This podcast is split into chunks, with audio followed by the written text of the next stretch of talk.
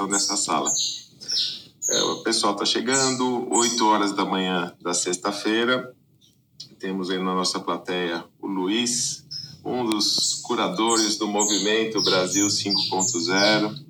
É, tem feito um trabalho muito legal na coalizão digital é, Metropolitana Oeste, região de Alphaville e Barueri, ajudando a levar a transformação digital para o nosso país. Se você quiser subir aqui e falar alguma coisa, Luiz, levanta a mão aí, será sempre bem-vindo. E pessoal, eu vou começar aqui a sala de hoje trazendo uma notícia de inteligência artificial que eu achei muito interessante. Um pouco Stranger Things, um pouco misturando o conceito de metaverso, o nosso mundo físico com o mundo virtual. É uma universidade na Suíça, juntamente com a Nvidia, fabricante de chips, vendo a dificuldade que é, tem ao treinar robôs em é, passarem obstáculos, subirem e descerem escadas. É, essa é uma das grandes dificuldades, até uma das nossas últimas salas. A gente é, falou do lançamento do robô da Amazon, um robôzinho doméstico bem legal, mas que ele não sobe desce escadas, que é um dos grandes problemas.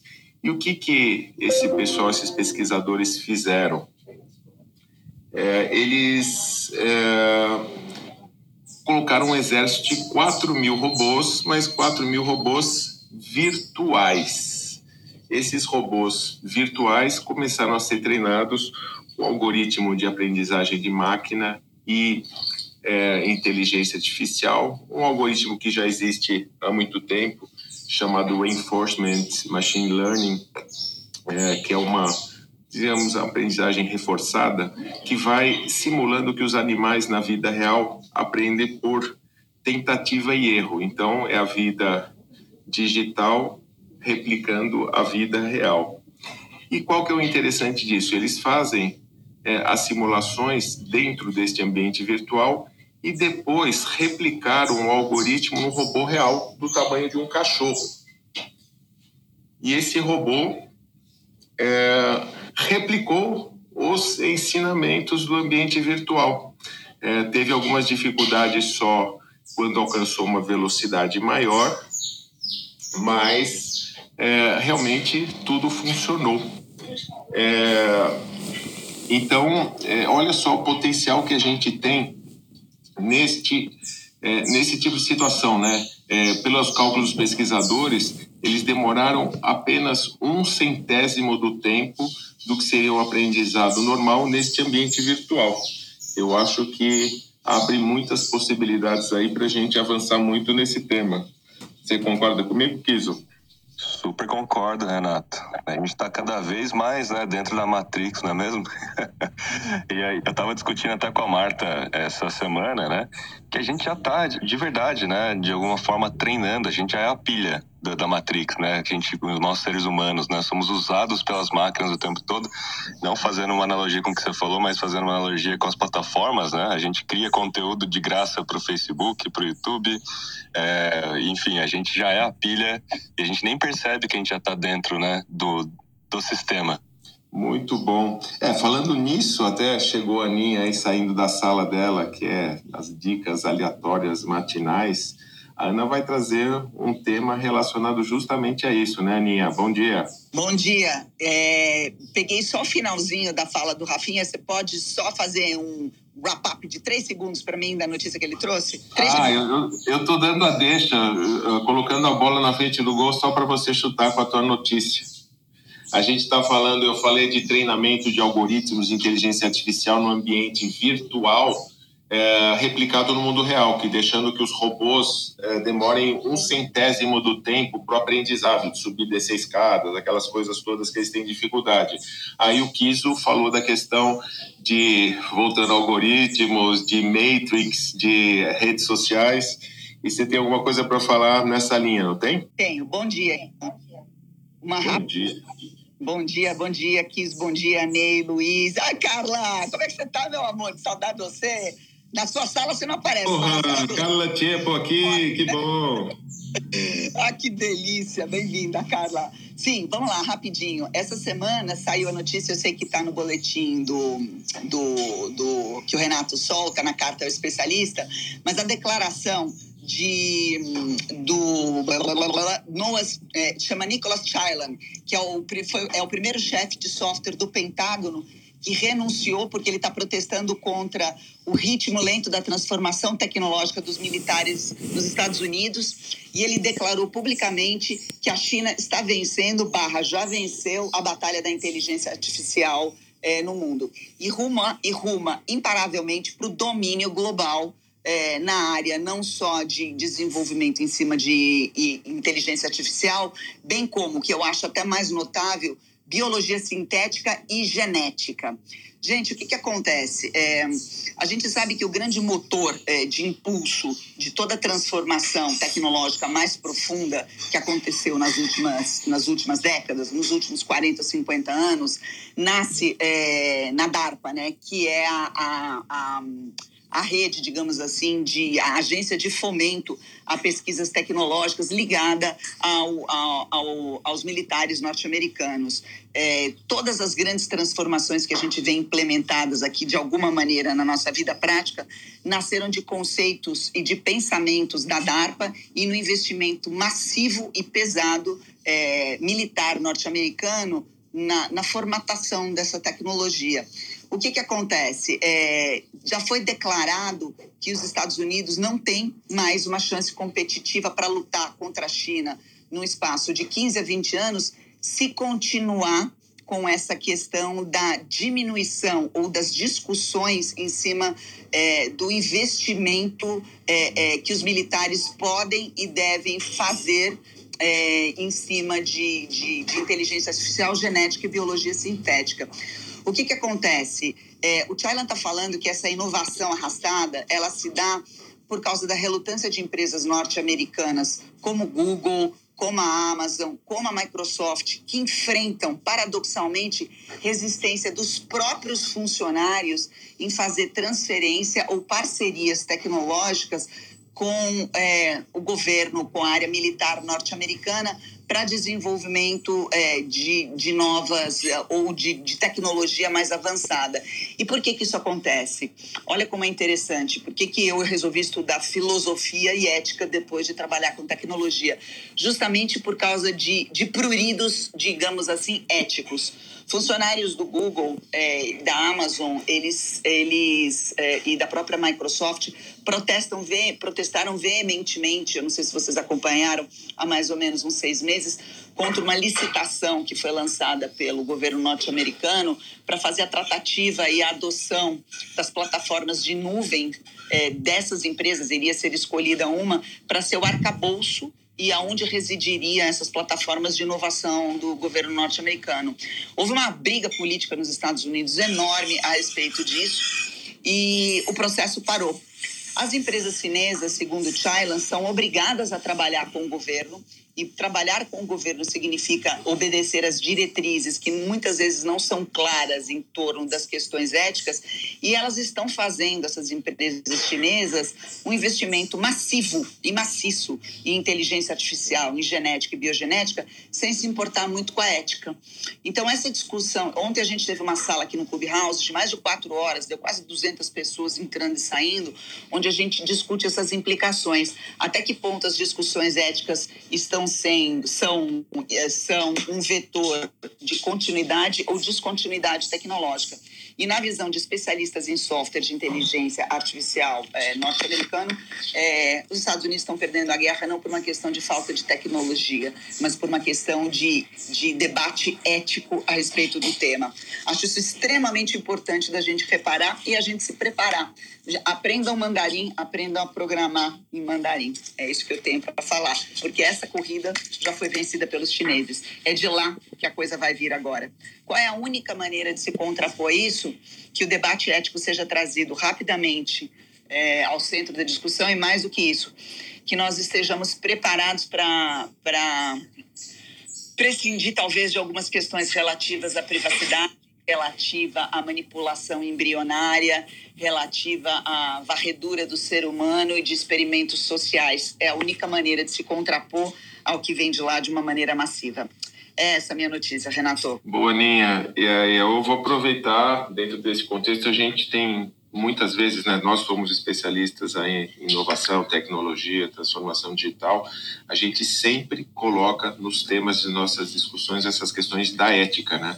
Porque quando a gente fala de é, algoritmos, machine learning, inteligência artificial, vamos lembrar que tudo isto é desenvolvido por seres humanos com os devidos viés que temos. Então, muitas vezes, o algoritmo está refletindo exatamente o que o programador, o que o desenvolvedor pensava. É, essa questão de viés é, é, fundamental é, e o que falou, essa questão da, das redes sociais, né? Então, é, você tem uma luta ali pela atenção do usuário nas redes sociais e os algoritmos foram desenvolvidos para isso e não estão pensando em qualidade de vida, saúde, nada nisso, estão pensando em resultado mesmo. Então, voltamos a essa questão. É, eu queria aproveitar a, presença da nossa amiga ilustre neurocientista Carla Tiepo, é, Carla, é, essa questão de ética e cérebro, qual a relação? É, é DNA? É... Você, você podia explorar um pouquinho esse assunto? Bom dia a todos, prazer estar aqui. É fato, eu tenho conseguido entrar menos, bem menos do que eu costumava. E hoje eu estou aqui mais folgadinha, então, deu certo. Aninha, eu tô trabalhando feito uma louca. Por que, que eu não entro na sala? Ontem eu estava dando aula. E hoje, parabéns a todos os professores que estão por aqui. Dia do professor. Bom, eu sou Carlos Cepo. Aqui na foto uma mulher branca, morena. Tô com um gato lindo aqui que tem dono. O dono está aqui do lado. É, é o gato, gato da Ana Flávia. Só para vocês saberem, é minha amiga, presença pessoal. Domingo tô na chácara dela e esse gato que ela tá. Figurinha. Mas assim, Renato, é, é, sempre tem essa questão, né? Tipo, se existe um, um formato, um, um, tipo de conexão, um tipo de cérebro que é mais ético, que se preocupa mais com a ética. É, e o fato é que a gente adoraria que houvesse algum nível de determinismo, né? Nós, seres humanos, adoraríamos, porque isso nos ajudaria a julgar né? Mas não é tão simples assim, porque essa questão é uma questão da própria dinâmica é, da sociedade, da cultura e das relações com o indivíduo que se desenvolve nessa sociedade, nessa cultura. Então, quando a gente começa a discutir essas questões éticas em relação à tecnologia, nós não estamos falando da dinâmica apenas da pessoalidade, nós estamos falando de tudo que nós ao longo de toda a existência, inclusive de toda a história da humanidade, fomos é, é, duvidando e questionando a respeito do nosso comportamento em relação à coletividade. E, é isso, esse novamente é o paradigma que a gente está colocado. Né?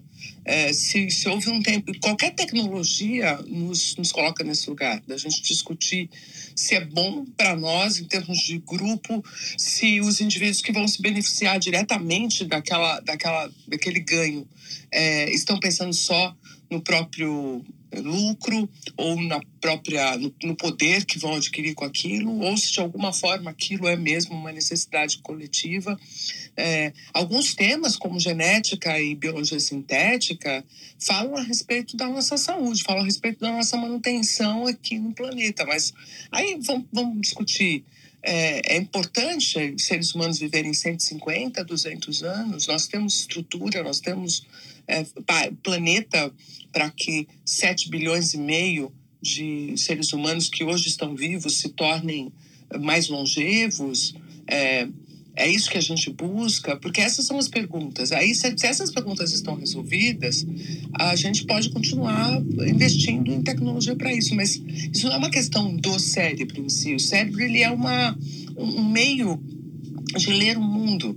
E ele vai sendo plasmado e vai sendo cutucado a partir dessas relações que a própria sociedade vai desenvolvendo. É, não tem um cérebro mais ético, um cérebro menos ético. Existem pessoas dentro da sua própria história, dentro da sua própria subjetividade, que acreditam, inclusive, que ética é, é uma coisa que diz respeito à própria, própria forma de ver o mundo. É, nós vivemos hoje várias polarizações em relação a essa discussão. E é, é compreensível que as pessoas que estão dentro das empresas de tecnologia comecem a se perguntar sobre o que elas próprias estão fazendo. A gente teve aí há duas semanas essa história do Facebook, né? Uma pessoa de dentro que vai e fica expondo as feridas que são típicas desse processo de desenvolvimento de tecnologia. Ninguém está aqui fora achando que esses dilemas éticos não estão acontecendo dentro dessas empresas. Agora, também acho que existe um, um viés em relação ao que o exército, qual é o papel do, dos militares dentro da sociedade, que precisa ser também considerado. Né? É, durante, especialmente em neurociência, tem muito avanço de pesquisa que foi feito dentro do, do âmbito militar. Óbvio, com objetivos claros de construir é, humanos que pudessem suportar pressões, é, promover é, indivíduos que tivessem condição de de reagir a uma porção de, de estímulos de, de serem mais resilientes, e até mesmo construção de avatares e de máquinas de guerra. Mas também tem muita tecnologia e muito desenvolvimento de estudos dentro do, do, do campo do, do, militarismo que dizem respeito ao bem-estar comum. Então, a ética sempre vai ser a respeito do o que, quando e como. Né? E cada uma das vezes que a gente vai discutir, nós vamos ter que ponderar sobre todas as condições. Isso não tem nada a ver com um tipo de cérebro, mas pode ter a ver com o tipo de, de endereçamento e intencionalidade que esse cérebro né, deste indivíduo possui. Eu acho que a gente não pode contar com uma genética ética, né? A gente tem que contar mesmo com uma sociedade que faça uma discussão profunda sobre os seus caminhos. Acho que é por aí. Bom, eu faço um paralelo aqui dentro dessa complexidade. Né? Eu, como pai de uma menina linda de 9 anos, é, a gente fica sempre descobrindo novos caminhos para tentar preparar o filho para o mundo. Né? E a gente vê como é complexo e subjetivo.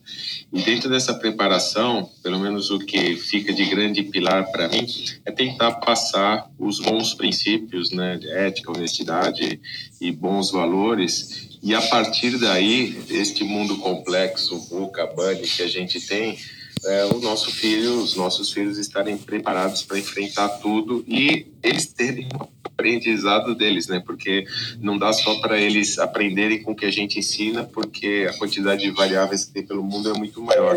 Mas pelo menos se a gente construir um pilar, né? Isso serve para a educação dos filhos, mas também serve para a educação corporativa, serve para a educação das máquinas. Eu acho que esse é o caminho. Queria fazer um contraponto, Renato, e dizer que muitas vezes a gente acha que é, princípios, ética, valor, é uma coisa que a gente comunica, né? É, e, na verdade, o que nós precisamos fazer é que eles questionem os nossos filhos, eles precisam questionar, porque quando eles questionam as coisas, ao invés de apenas adotar princípios e valores que são vigentes, eles constituem, eles constroem dentro de si a dinâmica da intencionalidade desses princípios. Porque a gente acha né, que eles compram as coisas que a gente posiciona, mas eles, na adolescência, especialmente na virada da adolescência para a idade adulta, eles vão pôr tudo isso em xeque. Então, se eles não tiverem feito uma construção sólida dentro deles, é, no, no, primeiro, no primeiro vendaval dos hormônios da adolescência, os princípios que a gente edificou podem vir abaixo. Então, é muito importante que desde pequenos eles sejam questionados a respeito da forma como direcionam suas atitudes, para que eles é, construam dentro de si as bases os alicerces que depois eles vão usar para julgar todas as coisas. É, sim, passamos valores e, e, e, princípios, mas precisamos que, ao invés de apenas isso se transformar em verbo, que isso seja uma edificação por, por exemplo e que eles pratiquem e testem, né? Quando eu faço assim, o que acontece? Quando eu faço assado, o que acontece? Para que eles possam dar valor para esse caminho que eles estão trilhando, sabe? Porque eu vejo muitas pessoas acharem que é, os princípios são coisas que são é, faladas, princípios são coisas que são feitas, que são valores são coisas que são praticadas, né? Muito bom, Carla. Excelente. É isso. É muito melhor a gente fazer boas perguntas do que ter respostas ruins, né? Então, é aprender a questionar e a curiosidade, muito bom mesmo.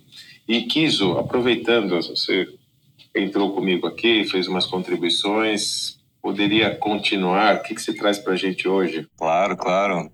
Bom, a gente está falando de inteligência artificial, vou continuar nesse mesmo tópico.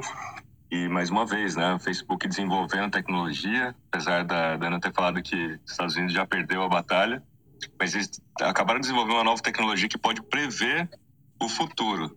Mas não é o futuro como lá no Minority Report, não. É prever ações futuras, processos ou, ou passos futuros, dependendo daquilo que você está fazendo. Eles estão chamando esse, esse novo processo de, machine learning de AVT. E não é AVT do Loki, não, para a galera que está ligada aí na série. É o AVT de Anticipate Video Transformer.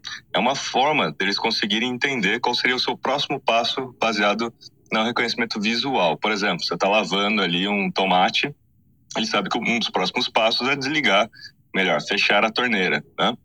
E assim vai. Então, em processos de, sei lá, troca de um pneu furado no carro, né? Isso tudo está relacionado às ações deles, né, para evoluir toda a parte de wearables com, com realidade aumentada nos óculos, é, que de fato eles lançaram recentemente com a Ray-Ban, mas esses são os próximos passos que eles vão dar, né? Aplicar realidade aumentada nos óculos para que todo mundo possa é, fazer ações ou desenvolver é, é tarefas seja no trabalho, seja em casa, e vai estar tudo interligado com, com os novos dispositivos que, que eles estão lançando, inclusive, para as casas, né? Não sei se, se, a galera já acompanhou, eles estão lançando vários dispositivos é, é, de smart screens, né? Smart devices para as casas, vai estar tudo conectado. Então, prevendo o futuro, né? O Facebook aí avança mais um pouco na inteligência artificial e a gente entra mais uma vez nessa discussão, né? A gente vai estar tá usando um óculos, vai tá, ele vai estar tá vendo tudo que a gente está fazendo e aprendendo com tudo que a gente está fazendo e começando a prever cada vez mais os nossos próximos passos. Eu acho que a gente vai ver uma derrocada do Facebook importante na, nos próximos anos. Ele está sofrendo muito tiroteio de todos os lados. E o que eu acho que é mais interessante, né? É, a gente sabe que tecnologia, é, o mundo digital e essa, as grandes empresas de rede, elas precisam de uma carga massiva de dados para poder fazer rodar presentes, passadas e futuras aplicações.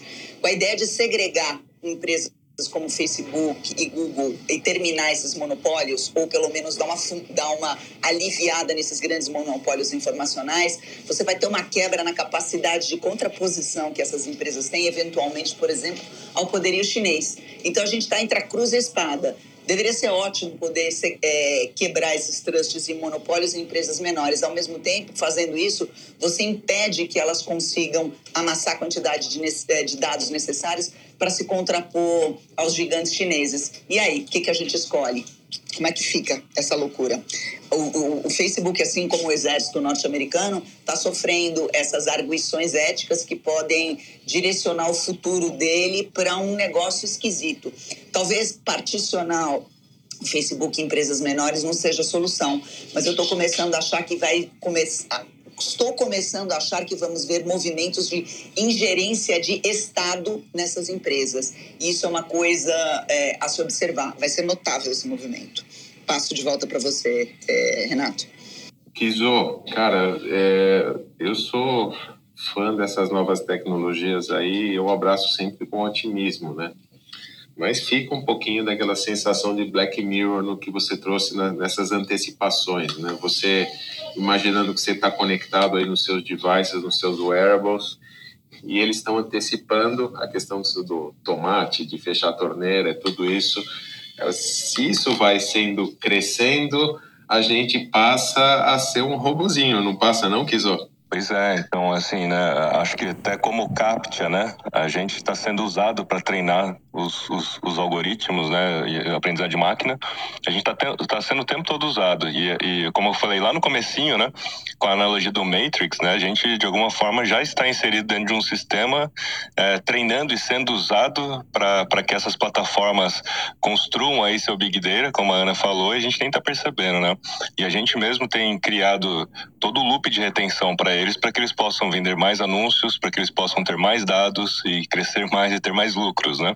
E a gente mesmo, o que, que a gente está ganhando, né? E aí entra em todas as questões que a gente já está citando aqui, ética, etc. Então, Renato, na, no seu, na, na sua no seu positivismo também, né? Sempre tendo a, a, pensar de forma mais positiva, mas realmente é preocupante porque a gente está já dentro da, da, Matrix, né? De alguma maneira alimentando os robôs sem perceber, né?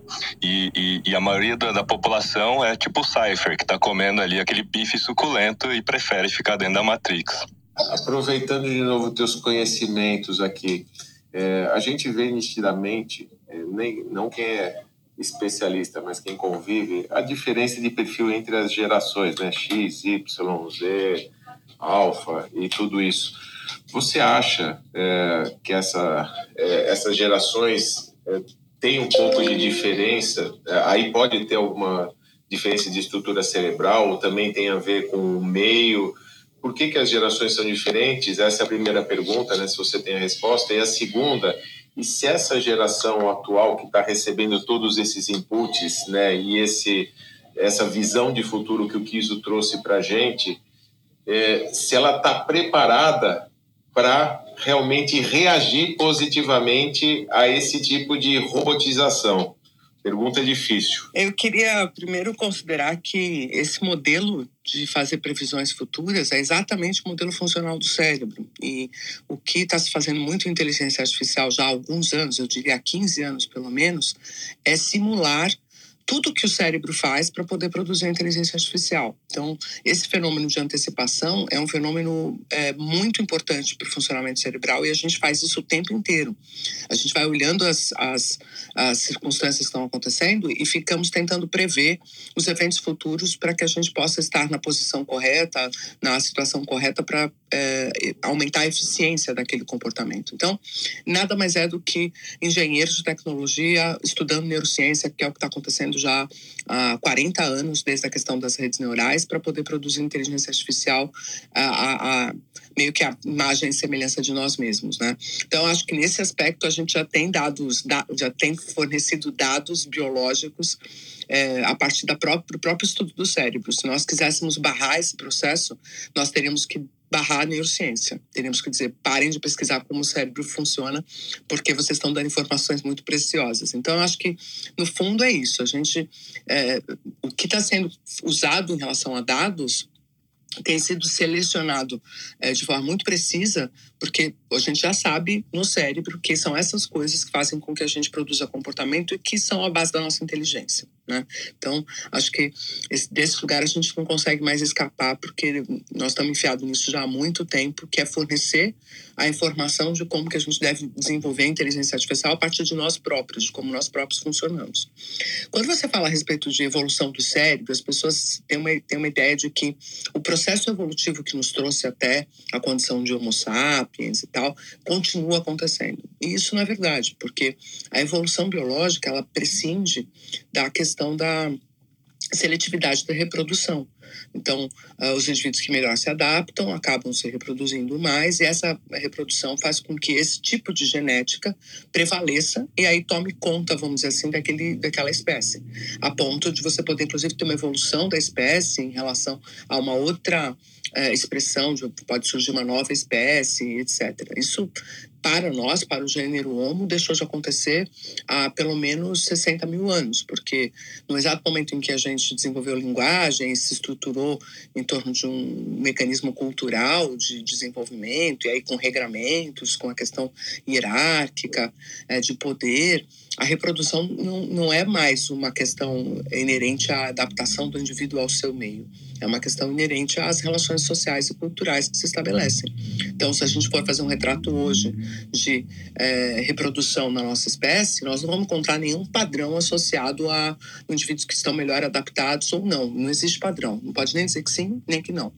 E isso faz com que não haja um processo de evolução biológica. O que a gente está assistindo é que, obviamente, porque o mundo vai mudando e, e as, os inputs vão mudando e o tipo de acesso que eu tenho a dados, a devices, a tecnologia também vai ampliando, eu, eu consigo ter um melhor uso, vamos dizer assim, da, da maquinaria do meu cérebro. Aquele mesmo cérebro Homo sapiens que desenvolveu a linguagem e que, diante de tecnologia, consegue aprender aquela tecnologia, automatizar o uso dela. E aí vocês entendem que eu estou falando de tecnologia de uma forma geral, nós estamos falando de enxada, né? Enxada é tecnologia nessa, nessa minha fala. E é, o uso dessa tecnologia faz com que o indivíduo é, a, a, se aproveite dela para desenvolver novos processos né, dentro do próprio cérebro. Então, o que a gente vê nas novas gerações é que aos poucos eles vão compreendendo melhor a relação com o meio e vão se abastecendo desses, dessas tecnologias para poder interagir de outra forma. Tem o seu lado positivo tem o seu lado negativo. Se a gente vê o que está acontecendo também em relação a essa uh, certa lascividade, uma certa uh, entrega, ali, maratonar séries indefinidamente e tal, são formas também de vida que podem não trazer grandes inputs para o desenvolvimento do indivíduo, a depender do conteúdo dessa série. Ficar o dia inteiro lá no TikTok, vendo figurinha no Instagram e tal, é tecnologia e pode não ser uma tecnologia que, que esteja imputando dados interessantes para esse indivíduo se desenvolver, sabe? Essa é a crítica que a gente faz a crianças usarem tela muito cedo e tal. Mas a, a, a ideia é que o próprio processo de desenvolvimento da tecnologia desenvolve o cérebro humano, isso é natural. A gente está vivendo isso há 50 mil anos e, e vivemos, viemos crescente.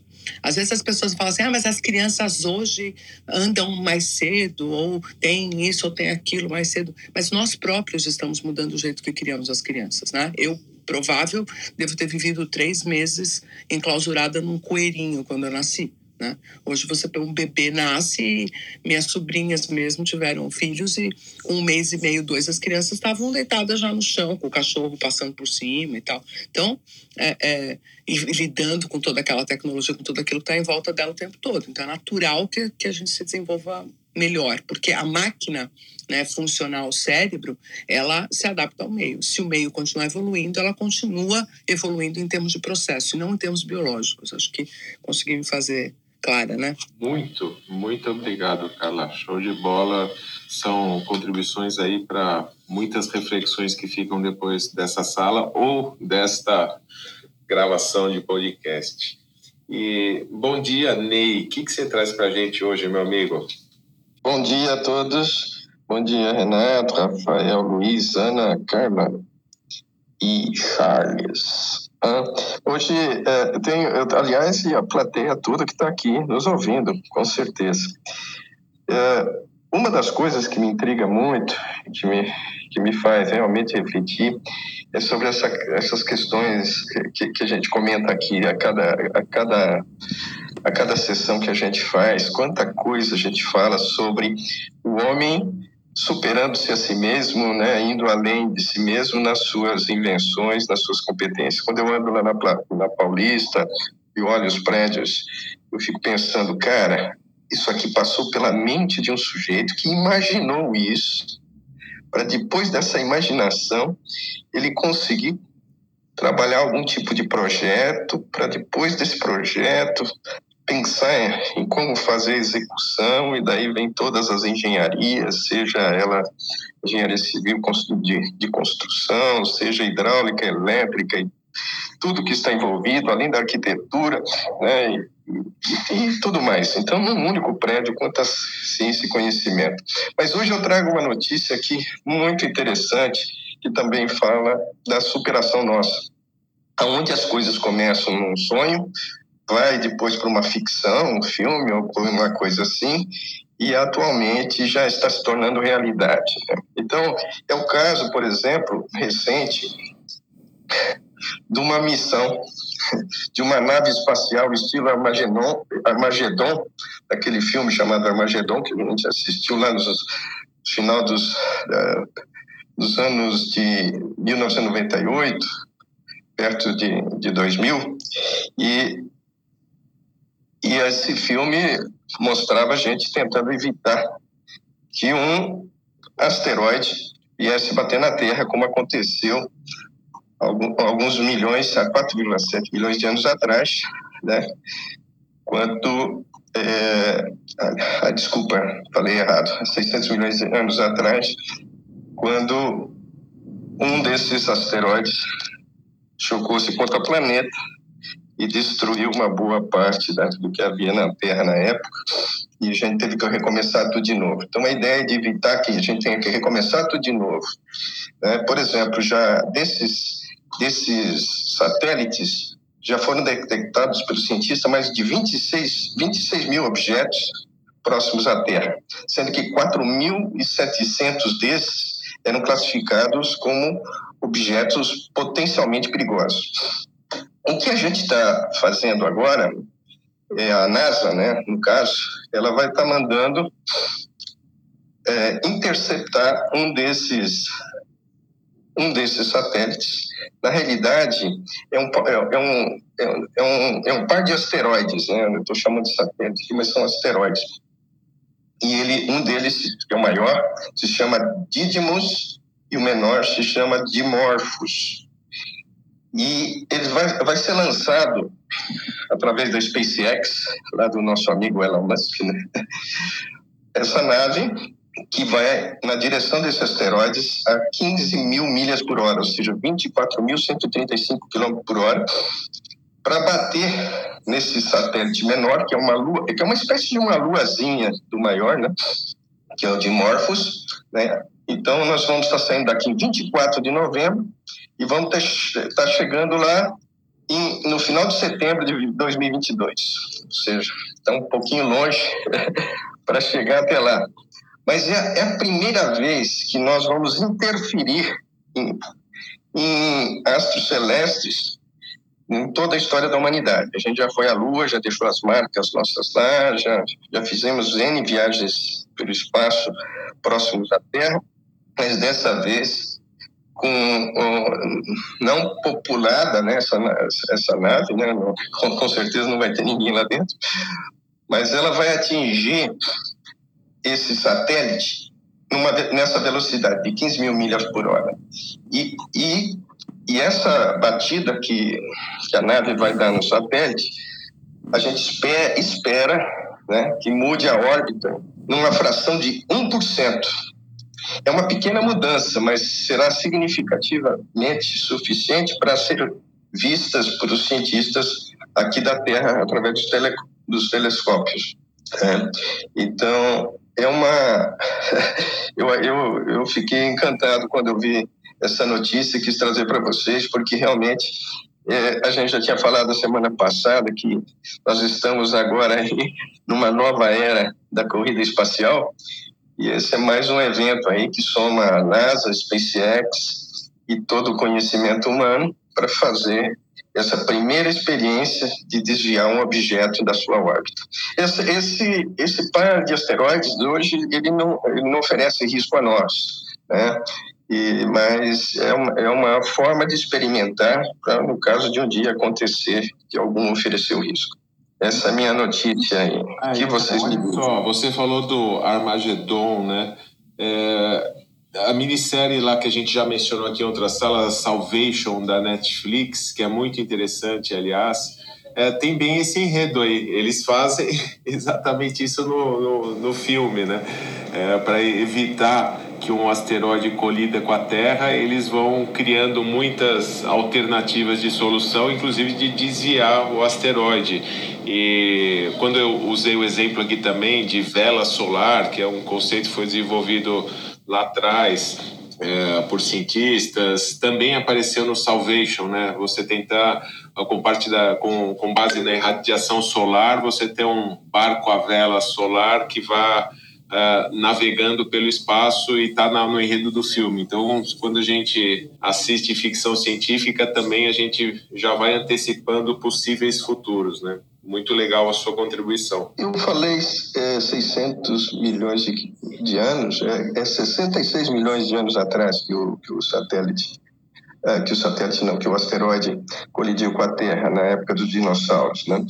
Então, é só para corrigir aí. Eu fiquei realmente encantado, é, porque uma coisa a gente vê em filme, né? Outra coisa é esses filmes se tornarem realidade. A gente tem visto tanta coisa em filme, né? Que está se aproximando da nossa realidade, se não agora, nos próximos anos. É, é muito doido. Que diga o Capitão Kirk, né? Que o ator William Shatner foi essa semana lá com o voo da Blue Orange Jeff Bezos, com mais de 90 anos, ele foi ao espaço, o ser humano que mais antigo que foi ao espaço e civil, né? Então, é, ele que viveu tantos tempos no Jornada das Estrelas, nos sets de filmagem, dessa vez foi para o espaço mesmo e com 90 anos, né? Onde a gente vai chegar. E a Ana é apaixonada por esse assunto, né, Aninha? Ela deve estar numa ligação aí. Mas ela é doida por isso, incentiva horrores essa questão da corrida espacial. Eu fiquei encantada também de pensar que uma pessoa de 90 anos pode é, enfrentar essa viagem, porque significa que todo mundo pode, né? E o depoimento dele foi lindo quando ele chegou, né? Ele falou assim, cara, o Capitão Kirk nunca ia imaginar as emoções que eu senti vivendo essa experiência lá em cima, que foi muito diferente de, de atuar numa, numa hipótese né, de dentro de um filme. Né? É muito interessante. Aí está um ponto né, que, que nós, seres humanos, teremos muita dificuldade de ensinar para as máquinas, porque nós mesmos somos surpreendidos pelas nossas experiências emocionais. É, nem nós sabemos o que vamos sentir quando enfrentamos alguma situação. A gente prediz, nossa, vai ser incrível, nossa, eu vou curtir muito, nossa, vai ser excitante, eu vou adorar mas é só na hora que nós estamos vivendo que efetivamente a gente sabe dizer como que aquilo bate em nós. É uma surpresa a cada evidência a partir dessa perspectiva emocional. Então é isso, é quem sabe o que a gente não vai conseguir transferir, não a capacidade de dar, eh, atribuir valência emocional para as coisas. Isso a gente consegue, mas essa surpresa que diz respeito a um indivíduo específico com a sua história, vivendo uma dada situação, é muito incrível e muito própria, porque o fato dele ter vivido o Capitão Kirk na ficção e ter tentado simular essa emoção ali em cada uma das situações que ele interpretava, não, não o preparou para a história na real, né? E, e, é isso, quem sabe, que tem de, de surpreendente em ser um ser humano e não ser um robô. Ontem eu estava vendo uma outra notícia que fala sobre como serão os médicos do amanhã. E uma das coisas que eu achei mais interessante, eu não vou nem estender aqui, porque é uma notícia também bastante interessante, mas eu deixaria para a próxima vez. Mas o que eu queria trazer dela foi exatamente o que o que está acontecendo com a mudança do ensino, né, dentro desse processo. E uma das coisas que vão privilegiar é o ensino da tecnologia para os médicos, é claro, mas dar ênfase a como eles lidam com os outros seres humanos acima do conhecimento deles sobre a medicina, porque eles vão ser assistidos pelos computadores que vão, que vão ter o conhecimento técnico né, e toda a bagagem de medicina em si. Né, nos computadores, enquanto que o médico ele tem que ter a sensibilidade, ele tem que ter a, a a prática, o cuidado, né, a atenção de lidar com o outro. E eu pensei, puxa, isso serve para todos nós humanos, né? Quando a gente aprender realmente a lidar melhor com o outro, eu acho que a gente vai estar sendo o melhor de nós como humanos, né? E, e, e, enquanto que o que mais que a gente pode fazer é os computadores imitar a gente nesse sentido. Ah, eu não vou poder ficar quieta diante disso, Ney, porque esse é o meu campo de estudo, né, Renato? Posso? Um segundo? Deve! Nossa, que honra! Vamos lá, Carlinhos. Porque o que acontece, efetivamente, é que a educação, né, e hoje falando do dia do professor, isso é um dia, uma data que me emociona, porque nós estamos falando de é, pessoas que, que a maior parte delas são vocacionadas e que entram nessa por olharem para o mundo e falarem, poxa, eu acho que a melhor coisa que eu posso fazer é educar novos seres humanos, né? E foi isso que eu, que eu fiz a vida toda. Eu fui professora na Faculdade de Medicina da Santa Casa toda a minha vida, desde os 25 anos de idade até há dois anos atrás, quando eu deixei de dar aula na graduação e fui só para pós-graduação. Mas esses 25 anos sendo professora de futuros médicos, é, nós tivemos tantos momentos em que a discussão interna do corpo docente da faculdade foi essa, é, e isso não de hoje. É, várias vezes a gente se debateu e se debateu fortemente sobre essa perspectiva de continuo fazendo esses meninos, essas meninas mergulharem profundamente nas dinâmicas da fisiologia, da anatomia e, e irem cada vez mais fundo no conhecimento técnico ou trabalhamos as questões socioemocionais. É, trabalhamos as questões de relacionamento, trabalhamos as questões de humanização da medicina. Isso foi uma, uma briga dos últimos 20 anos dentro da Faculdade de Medicina. E é também uma briga dentro das escolas. Uma briga que está sendo jogada agora e que muitas vezes as pessoas não têm noção de que deveriam opinar e que deveriam interceder em relação a isso, porque as escolas continuam, através do seu conteudismo, ah, entregando pessoas para passar em vestibulares que são absolutamente técnicos e não e estão cada vez mais distantes de desenvolver pessoas que consigam lidar com as suas dinâmicas socioemocionais, com as questões relacionais e, e, é por isso que a gente vai acabar sendo robotizada, porque o que há de mais humano em nós, a gente não preserva. E a gente não, não enaltece e a gente não aplica tecnologia para desenvolvimento. é tecnologia da educação, por exemplo. Então, esse é um ponto que, que a sociedade deveria debater. O que é exatamente educar uma criança? O que é exatamente você preparar um indivíduo para viver as dinâmicas do mundo, porque isso vai impactar na questão de saúde mental, isso vai impactar na qualidade colaborativa do trabalho, isso vai impactar na forma como as pessoas lidam com as dificuldades, a questão da resiliência, da antifragilidade. E isso tem sido muito mais desafiador no século XXI do que conhecimento técnico. Ainda que, óbvio, a gente precise de conhecimento técnico para aprender a pensar sobre as coisas, não dá para você viver num universo né, apenas de, de dinâmicas sociais e emocionais mas é, o tempero entre essas duas coisas está cada vez mais difícil de ser ajustado e é um desafio que também está polarizado. Tem gente que pensa diametralmente oposto em relação a isso, que tem influência sobre educação. Pensem como as edtechs cresceram na pandemia e quantas dessas edtechs são de desenvolvimento socioemocional. É, são números que vale a pena levantar. Eu não, não os tenho, mas adoraria vê-los. Eu fico é, é, feliz em saber que, tá, que isso tem sido discutido dentro das universidades, porque se, sem essa discussão, sem essas diferenças de opinião e que buscam chegar a um consenso, buscam chegar a um entendimento, a gente não evolui. E, e, e eu acredito que vamos evoluir, inclusive nessa direção da medicina e em outras, né, para nos tornar mais humanos. Eu acho que tinha que ter uma, uma parte da humanidade que, que se preocupe com esse aspecto nosso, como a nossa consciência está em relação ao que está acontecendo na humanidade em diversos aspectos, porque a gente aqui só fala de coisa bonita. Quando a gente vê as notícias na televisão, a gente só vê coisa feia.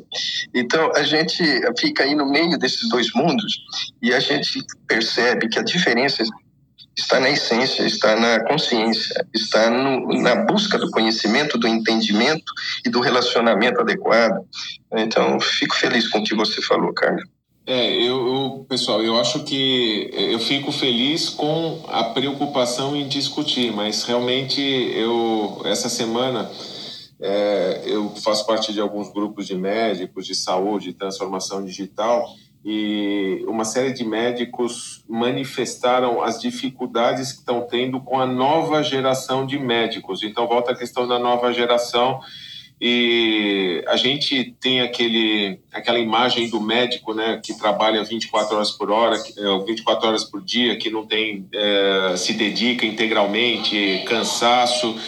É, e esses médicos estão tendo muita dificuldade com a nova geração que não tem mais essa pegada. É o seguinte, não, eu, vou, eu trabalho de tal e tal horário, não me incomode, eu tenho horário de almoço, é, então o mundo tem que se ajustar para uma nova realidade ou essa geração tem que se ajustar para o novo mundo, né? É, merece muito uh, aprofundamento dessas discussões aí.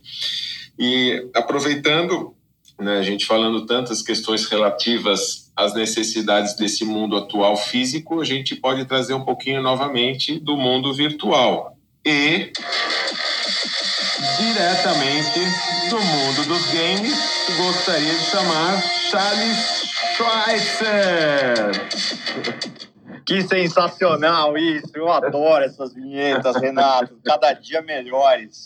Muito bem, a gente tem a trilha sonora do Trends News e você tem a sua própria, é VIP demais. Espetacular, adoro isso. Bom dia para todo mundo.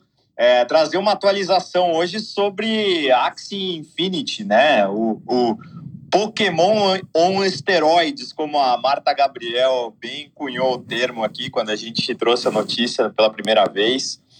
É, o Axie Infinity passou por uma rodada agora na Series B é, e trouxe 152 milhões de dólares de forma adicional à sua plataforma e hoje já está valendo 3 bilhões de dólares. Então, só relembrando aqui, para quem não sabe o que é Axie Infinity, da onde esse negócio está saindo, Axie Infinity é um joguinho criado dentro de uma plataforma de blockchain, é, onde basicamente você precisa comprar criptomoedas para poder começar a jogar e dentro do jogo você vai ganhar outras criptomoedas que podem depois, obviamente, ser convertidas em dinheiro real.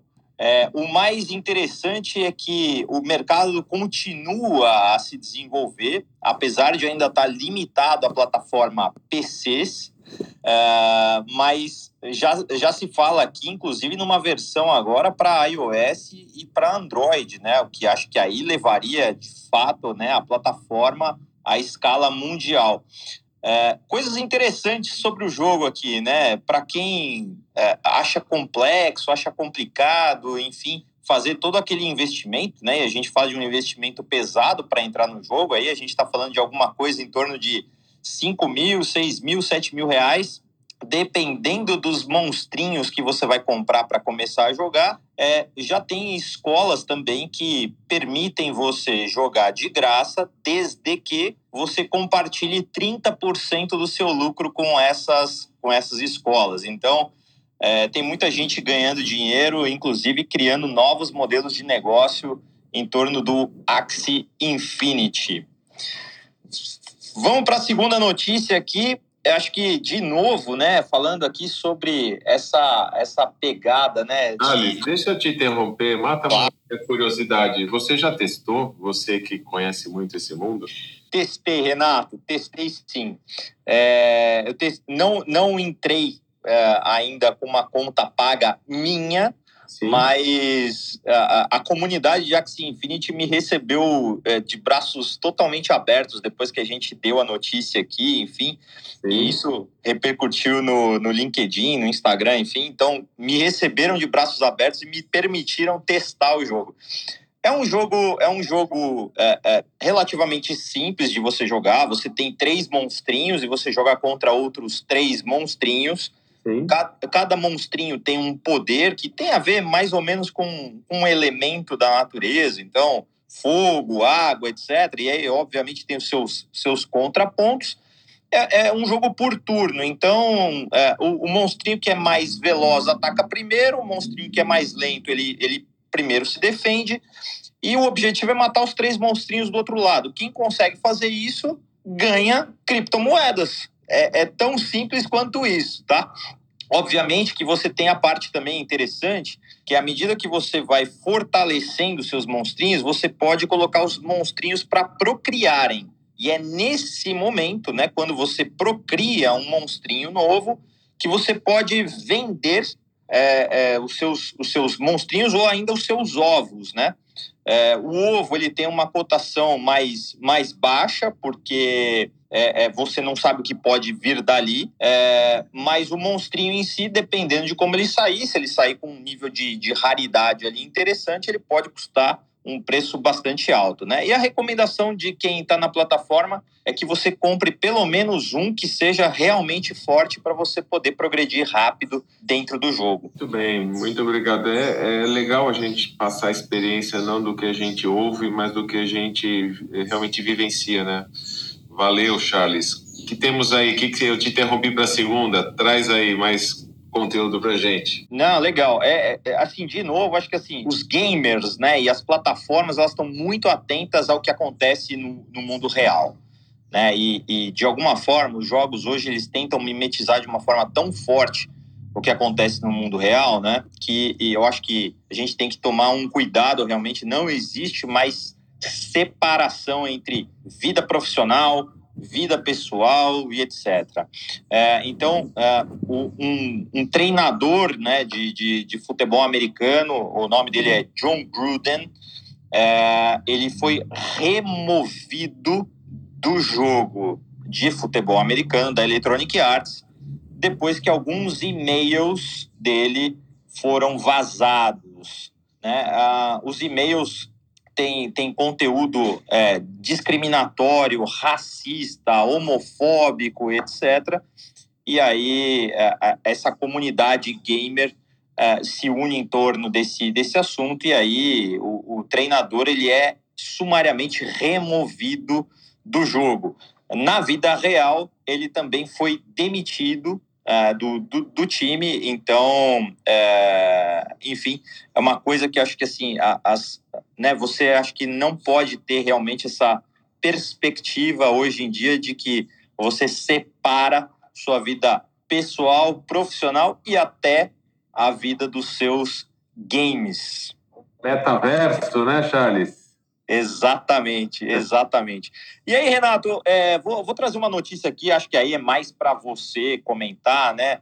É, é, sobre segurança da informação, que assim foi um, foi um tema que é, é, eu, eu adorei ler e saber sobre isso, né? Mas é, se tornou público aqui, né? O, o, um caso de defesa do que pode ter sido o maior ataque de DDoS é, na Microsoft, né? Assim, é, tentaram fazer um flood aí, né? 2.4 terabits por segundo é, em, um, em um cliente na, na, na, Europa e as redes da Azure, né? Da, da, da Microsoft conseguiram deter né, esse ataque. E aí eu sei que cibersegurança sempre faz parte aqui da nossa, da nossa pauta, né? Você vê que é, é, tem um comunicado recente aqui ao mercado. Ontem, por exemplo, a Porto Seguro é, é, acabou relatando aí, né? Enfim, por ser uma companhia aberta, precisou relatar que conseguiu também é, é, defender-se de uma tentativa de ataque cibernético. Então, a gente já reforçou muitas vezes esse tema aqui. A gente já falou de vários casos de ransomware. A gente é, cobrir o caso da Renner, do Fleury, etc. aqui. Então, eu acho que é interessante também a gente é, dar ciência aqui sobre vários processos de defesa que estão funcionando muito bem. Então, Porto Seguro ontem, diretor de diretor e presidente de relações com os investidores, Roberto Santos, publicou aqui um comunicado ao mercado falando sobre essa defesa. E nessa semana também a Microsoft tornou público aí um ataque que aconteceu ainda em 2020, mas que talvez tenha sido o maior ataque já registrado de DDoS e ela conseguiu defender aí de um cliente na Europa. Charles, é bom, eu trabalho muito com esse assunto todo dia, realmente como você deu a deixa. É, sabe o que mais me preocupa é que a gente tem tecnologia sim para evitar a imensa parte desses ataques. Então tem muita tecnologia legal que dá para evitar, mas o pessoal, assim, em geral, fica numa zona de conforto, é, achando que na comigo não vai acontecer. E você vê empresas em tese muito bem posicionadas no mercado, em tese estruturadas, com gaps é, absurdos na parte de infraestrutura de segurança da informação. Então, já que você deu essa deixa, né, eu acho que todas essas notícias, eu acho para quem não sabe, né, pela Lei Geral de Proteção de Dados, hoje as empresas no Brasil, elas são obrigadas a comunicar ao mercado situações como essa que a Porto Seguro colocou. E ao contrário de uma das empresas que foi citada que sofreu ataque e depois se justificou, ah, mas foi culpa de um terceiro, né? Isto, pela lei, é, na verdade, é pelo bom senso. Se você contrata um terceiro, ele é de sua responsabilidade para atender os seus clientes, né? Mas pela lei, isso é ainda mais claro. É, é tua responsabilidade. Não adianta você jogar a culpa no terceiro, porque foi você que o contratou. Então, eu acho que essas empresas como Porto Seguro estão de parabéns em seguir a questão da comunicação desses incidentes de segurança e informação para o mercado saber. Né? A Lei Geral de Proteção de Dados prega também que todas as empresas tenham um encarregado de dados, tenham um canal de comunicação aberto para quem se sentir incomodado ou quiser maiores informações a respeito dos seus dados pessoais, vocês possam entrar em contato com elas. Então, cada vez mais nós, todos os nossos dados, temos os nossos direitos.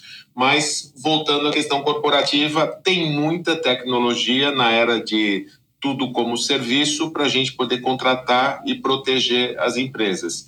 Eu tenho certeza que empresas que têm lideranças como a sua, né, Charles, o Banco Carrefour, deve estar muito bem preparado nesse tema, não é verdade? Aqui, isso aqui é tema número zero, número um, número dois, enfim, segurança de dados, né, e segurança da operação em si, realmente é uma, é uma prioridade.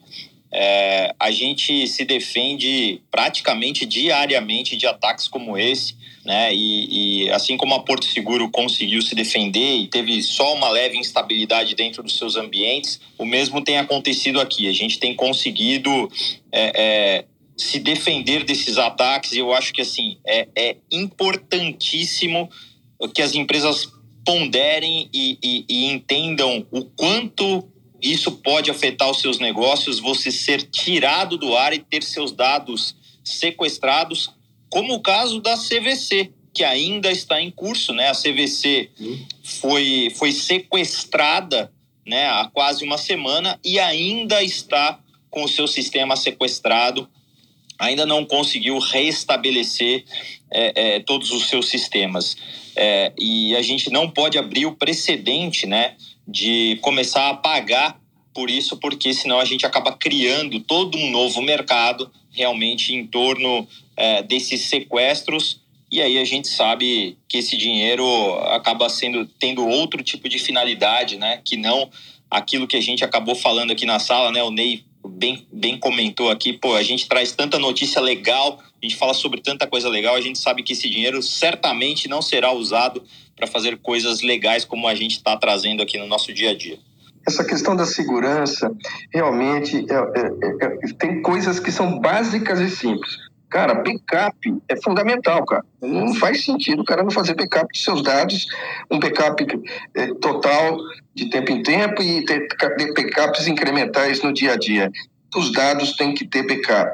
A segunda coisa, tem que ter firewall, tem que ter as regras bem cuidadas e tem que ser estabelecidas. Isso, isso hoje, não cuidar da segurança e desses ataques, é incompetência do setor tecnologia e se a empresa não está bancando o setor de tecnologia adequadamente para tomar as devidas providências dos custos que ela tem, os, esses técnicos têm que colocar que não assumem a responsabilidade, que a responsabilidade está sobre o CEO e os demais uh, elementos da empresa.